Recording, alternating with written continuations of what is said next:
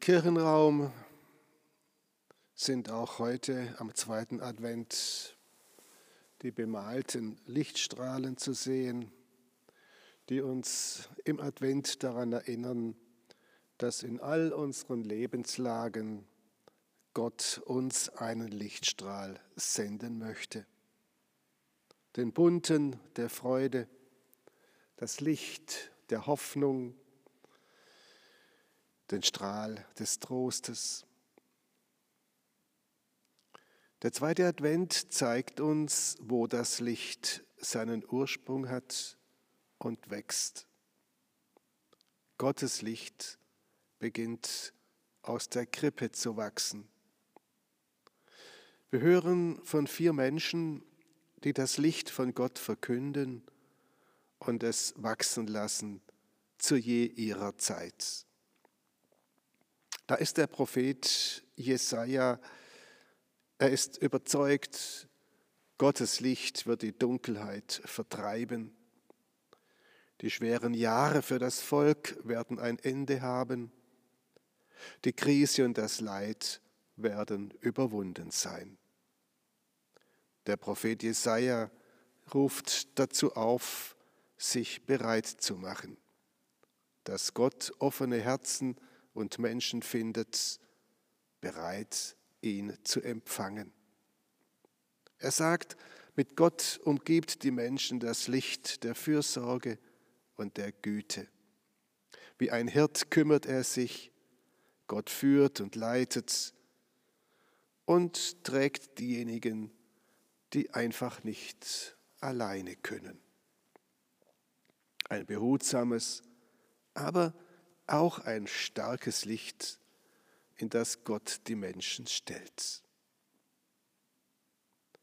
Der zweite Lichtverkünder heute ist Johannes der Täufer.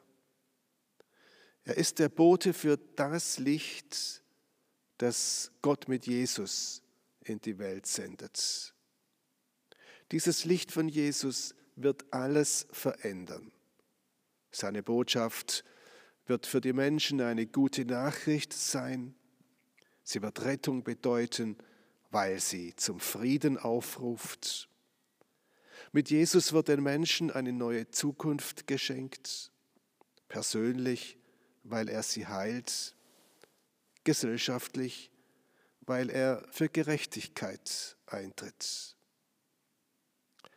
Es ist ein neuer Geist, der im Licht von Jesus sichtbar wird, der die Menschen erfüllt. Es ist die Kraft der Liebe Gottes, die die Menschen erfasst. Ein starkes Licht wächst aus der Krippe heran. Der dritte Lichtverkünder ist der heilige Nikolaus, der gütige Bischof von Myra. Er hat das Licht von Gottes Liebe nicht nur mit Äpfeln, Nüssen und Schokolade verteilt, sondern durch die Art, wie er gelebt hat und wie er gehandelt hat.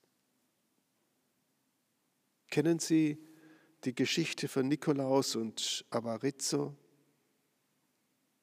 Es ist in Myra, der Stadt von Bischof Nikolaus, da wohnt Avarizzo im Haus mit einem großen Garten. Alles ist offen, Kinder werden von ihm beschenkt, auch andere kommen und fragen um Rat. Er hilft und er hat ein offenes Herz. Eines Nachts geschieht etwas. Er hört eine Stimme, die ihm zuflüstert, was geht dich die Not anderer an?